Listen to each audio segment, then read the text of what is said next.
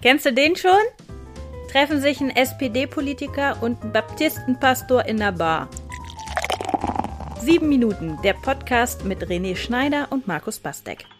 Na, Markus. Hi René, schön dich zu sehen. Ja, schön dich zu sehen hier wieder in unserer Stammkneipe und ich habe mich schon den ganzen Tag darauf gefreut, dich hier zu treffen, weil ich lese jetzt immer in der Zeitung von der Bewegung Out in Church also den äh, queer lebenden Menschen in der katholischen Kirche.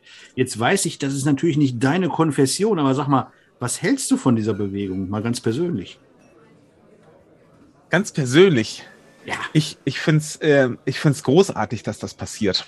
Ja, und dass es, ähm, äh, dass die Menschen ähm, sich zeigen und sich zu Wort melden.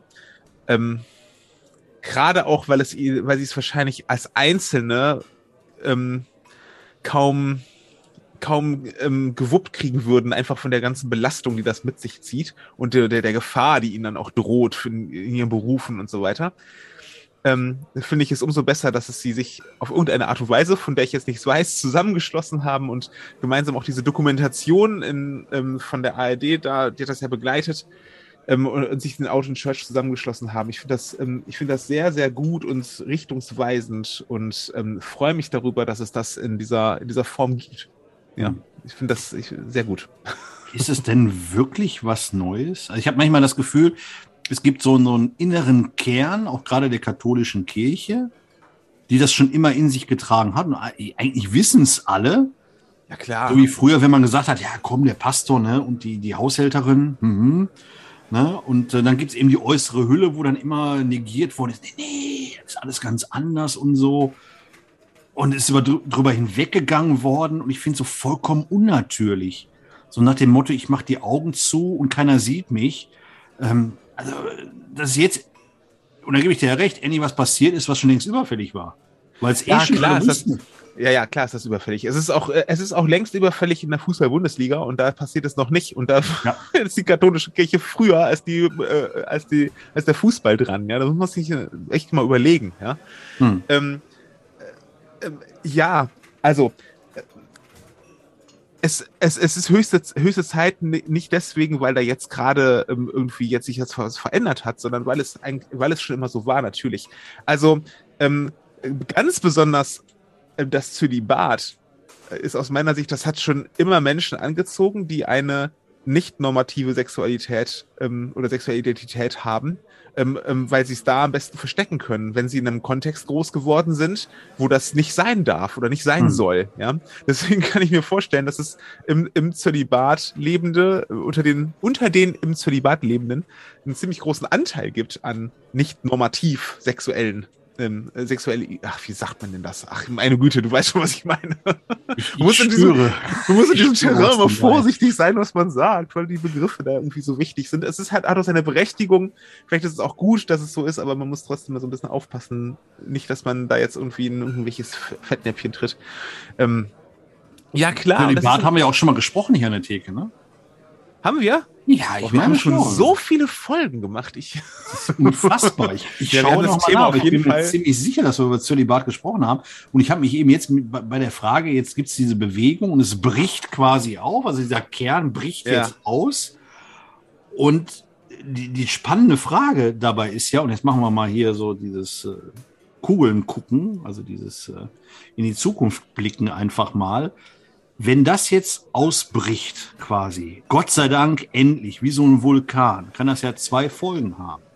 Also entweder ist das jetzt der Vorbote des Komplettuntergangs, ey, wäre jetzt mal extra apokalyptisch, nach dem Motto, und bald ist die, die ganze Klitsche um, ne, weil wir eben neben äh, Out in Church eben auch alles andere haben, was gerade diskutiert wird. Ein Papst, der, der flücht und sich verleugnet und all die ganzen anderen Geschichten, unter denen die, die katholische Kirche leidet. Und also entweder ist das die, der Vorbote der Apokalypse und alles ist vorbei bald mit der katholischen Kirche, oder es ist endlich der Befreiungsschlag. Dieses Aufatmen, dieses So. Und jetzt haben wir das mal abgestreift.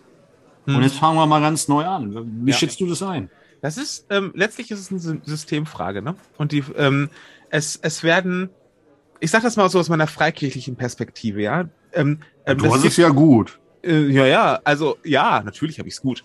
Ähm, aber bei uns gibt es das natürlich auch, dass Leute jetzt in der veränderten gesellschaftlichen Situation jetzt sagen, so, jetzt möchte ich aber auch in meiner Kirche offen leben, so wie ich bin und äh, so wie mich Gott geschaffen hat, ja, so wie ich ähm, ähm, das, was ich mal mitbringe, ich möchte mich nicht verleugnen, ich möchte mich nicht verstecken mit meiner Identität, mit meinem Sein, mit meiner Sexualität und so weiter. Ja, ähm, das ist natürlich eine Anfrage, die in, in allen gesellschaftlichen Bereichen überall gestellt wird und jetzt langsam auch überall dort ankommt, wo das ein Thema ist, was immer gerne weggedrückt wurde. Und das ist in den Freikirchen genauso. Mhm. Da gibt es das auch seit einiger Zeit. Es gibt ja Initiativen ähm, und ähm, viele Einzelpersonen. Ähm, und es ist halt so eine Outing-Welle oder sowas hatten wir jetzt nicht. So, ähm, wir sind aber auch sehr klein, wenn man das mal vergleicht. Also ähm, ich, ich schätze mal, dass wir an, ähm, an hauptamtlichen Angestellten im Baptismus, ja, also in unserer Konfession, in unserer kleinen, ne, haben wir vielleicht, ich sag mal, 1000 bis 2000 Hauptamtliche, da sind die HausmeisterInnen schon mitgezählt in den Kirchengemeinden, ja. So, und allein die Caritas hat 600.000 Angestellte. Ich weiß gar nicht, wie viel die katholische Kirche insgesamt an Angestellten hat. Das wird äh, deutlich über die Millionen gehen, so. Ähm, so, und das ist natürlich nochmal ein ganz, ganz anderer Apparat. So, und weil es ein anderer Apparat ist, bei uns in den Freikirchen, wir sind ziemlich basisdemokratisch. Wir haben so etwas, wir nennen das die ähm, Autonomie der Ortsgemeinde oder die Selbstständigkeit der Ortsgemeinde. Die Ortsgemeinde kann über, auch über theologische Belange selber entscheiden. So unter dem Dach des Baptismus sozusagen. Ähm, und, äh, und das ist halt in den großen Volkskirchen nicht so. Da kommt das von oben, die Lehre sozusagen. Ganz besonders der katholischen Kirche, da kommst du von ganz oben aus dem Vatikan. Das heißt, wenn du da was verändern willst, kannst du ähm, ähm, an der Basis hier vor Ort im, im, in der Kirchengemeinde, in deinem Ort, wo du lebst, wo du mit den Menschen unterwegs bist, ähm, da ist vieles möglich, was auf den oberen Ebenen gar nicht möglich ist. Ja? Und mhm. das wird da auch schon gelebt seit eh und je. Ja. Ähm, ähm, also viele von den Dingen, die diskutiert werden, ähm, wie auch das gemeinsame Abendmahl mit Protestanten oder sowas, ja, das sind ja Sachen, die sind ähm, an der Basis, sagen die Leute, natürlich wollen wir ah, Abendmahlsgemeinschaft, natürlich wollen wir, ähm, dass Homosexuelle und ähm, queere Menschen insgesamt bei uns ein Zuhause haben und dass, dass wir hier zusammen leben. Hm. Natürlich, natürlich wollen wir Frauen, die ordiniert werden. Natürlich, so, ne, das ist an der, an der Basis, vielerorts an der Basis völlig unstrittig. Ähm, nur wir Fre als Freikirche, wir können das so machen. Und der, wenn wir das an der Basis geklärt für, haben für uns, dann haben wir das geklärt. Fertig. So. Ähm, aber da ist es ja was völlig anderes, weil ähm, auch die Forderung, die Out in Church stellt, ne, das sind schon, ich weiß nicht, ob du die durchgelesen hast, die haben ja so Thesen, so, so Forderungen aufgestellt. Ähm, und die sind schon hart. Also, die sind schon weitgehend. Mhm. So, Zum ähm, Beispiel? Ähm, ich habe es jetzt ehrlich gesagt noch nee, nicht. Ehrlich, ich kann sie dir jetzt nicht, ich kann sie dir jetzt nicht zitieren, aber die sind teilweise gehen die halt an die, äh, an, an das institutionelle Eingemachte mhm. auch ähm, der katholischen okay. Kirche. Und um, also würde jetzt eine Bischofskonferenz oder würde sogar der Papst sagen, ja, dann finde ich alles gute Thesen, wenn wir gerne alles umsetzen, so, dann, dann würdest du quasi die katholische Kirche umbauen. Und das ist nämlich der Punkt, um den es geht. Das ist der Punkt, um den es geht.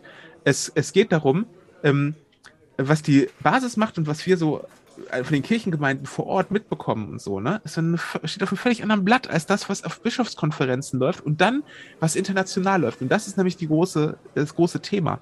Ich glaube, dass man sich in Deutschland ähm, relativ schnell einigen könnte, dass man da Dinge anders haben will. Aber wenn der Katholizismus was anders machen soll, dann muss äh, weltweit darüber geredet.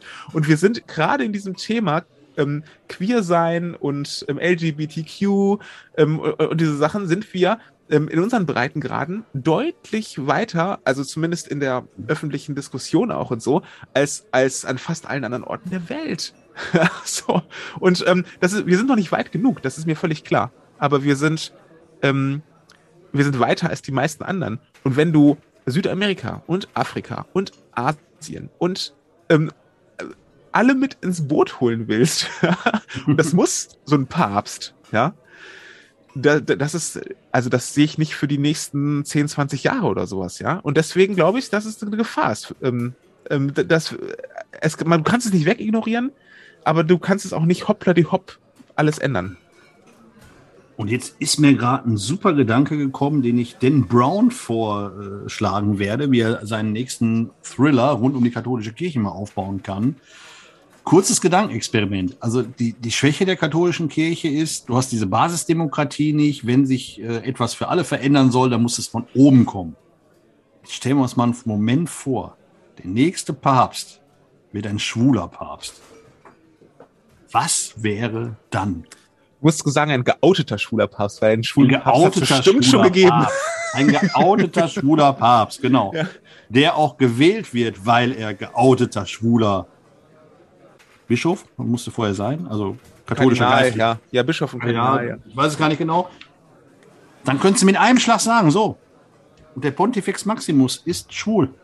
Und ihr alle dürft schwul sein. Macht. Ja, weißt du, weißt du, wenn der, wenn der von der Basis gewählt werden würde, so, dann wäre das ein denkbares Szenario, aber der wird von, den, von der Versammlung der Kardinäle gewählt und das ist kein denkbares Szenario. Leider. Mann, Dan Brown, komm, denk, denk mal, denk ja. mal quer. ja, es ist, schwer, es ist, schwer, vorstellbar, aber es wäre natürlich, also ähm, ähm, der Ruckzug alles geklärt. Vielleicht brauchen wir auch eine, eine ähm, schwarze lesbische Frau als, äh, als Päpstin. So, aber das ist. Ähm, äh, das ist die Fortsetzung nah, von dem Brown. Ja, ja, ähm, wie nah das halt an der Realität Natürlich ist das wünschenswert so, ne? Ja. Ähm, ähm, aber wie nah das an der Realität ist, puh. Ja. Das, kann, das ganz weit, worauf ich nur hinaus wollte, ist, ja. Äh, dass natürlich das System ermöglicht, sowas dann wiederum umgekehrt, weil es so stark zentralistisch ist, stark auf den Pontifex Maximus, stark ja. auf, auf Rom fokussiert. Wenn sich da was ändern würde, ist mal umgekehrt, dann wird das äh, eben sofort die Auswirkung auf alles haben. Die erste Enzyklika, ich kann kein Latein, ich weiß gar nicht, ob es einen Begriff gibt für, für Schwulsein, aber oder überhaupt. Auf ne? Latein? So für Homosexualität in dem ja. Fall. So, Homo scheint mir ein lateinisches Wort zu sein, ja. Formulieren würde und so. Ja, klar. Also Davon werde ich äh, heute Nacht irgendwie träumen. ja, von einem schwulen Papst. ja. Sollten wir uns mal überlegen wir, wir stoßen an auf, äh, auf alle ähm, äh, queeren Menschen in der katholischen Kirche, die den Mut ge gefunden haben, sich, sich da zu äußern und da ähm, Gesicht zu zeigen. Aber auch, ich trinke auch auf die, die diesen Mut noch nicht finden konnten, weil ich es gut verstehen kann, dass sie es nicht getan haben. Ich trinke auch auf jeden schwulen Fußballer, der in der Bundesliga spielt und, ähm, äh, und hoffe auch da, ähm, und natürlich vor der eigenen Haustür, auch in meiner eigenen Kirche, ähm, wünsche ich mir sehr, dass, dass Menschen, die ähm, dass queere Menschen sich zu Hause fühlen und mitarbeiten und sich einbringen mit ihren Begabungen für den Glauben.